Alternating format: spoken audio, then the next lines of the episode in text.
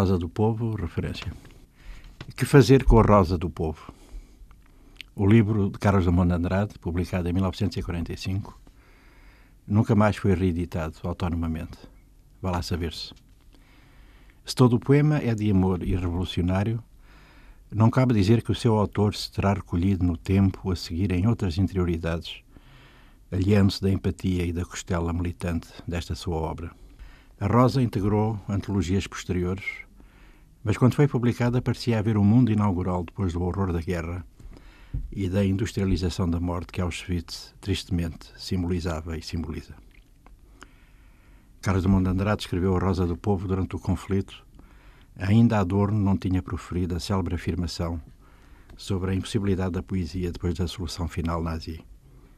Alguém escreveu: A rosa do povo despetala-se ou ainda conserva o pudor da alva.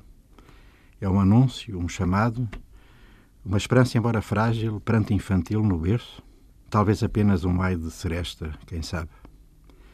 Mas há um ouvido mais fino que escuta, um peito de artista que incha e uma rosa se abre. Um segredo comunica-se. O poeta anunciou, o poeta nas trevas anunciou. Mas a rosa do povo é também hoje. Não vale circunscrevê-la a um arrobo ideológico, e que fosse. Avisou Drummond, em consideração do poema, a abrir o livro. Não rimarei a palavra sono com a incorrespondente palavra outono. Rimarei com a palavra carne ou qualquer outra, que todas me convêm. As palavras não nascem amarradas, elas saltam, se beijam, se dissolvem no céu livre, por vezes um desenho. São puras, largas, autênticas, indevassáveis. Esta rosa é de combate e convoca as mais altas artes vale para a hora grave que o Brasil vive é contra o medo. Esse medo que vai ter tudo, como se anuncia agora nos jornais, para os favelados do Rio. Escolherão eles Bolsonaro, essa perigosa aberração?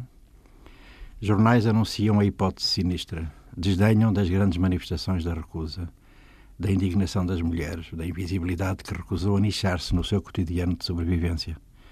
Nestes dias, entre a primeira e a segunda volta, o Brasil é o grande palco, o trágico laboratório, o que resta de um cometimento democrático no funambulismo do seu equilíbrio ou da sua queda. Bolsonaro é mais perigoso que Trump, observa o escritor Luís Rufato, numa entrevista ao jornal colombiano El Espectador, o mesmo onde há muitos anos atrás Gabriel Garcia Marques publicou a sua reportagem Relato do Naufrágio. E andamos nisto. Nos países da CPLP, deixa os outros desastres todos do mundo, a empresa democrática, ou assim experimentada e por vezes arrestada, é o barco bêbado, que também navega nas águas do Índico, que encalhou no Golfo da Guiné, que procura rumo em Angola, que anda à míngua de arroz em São Tomé, que se vende e se oculta nas enseadas dos offshores, à tribiliária governança, na impante desrazão, nas palavras que não rimam, na rosa que falta.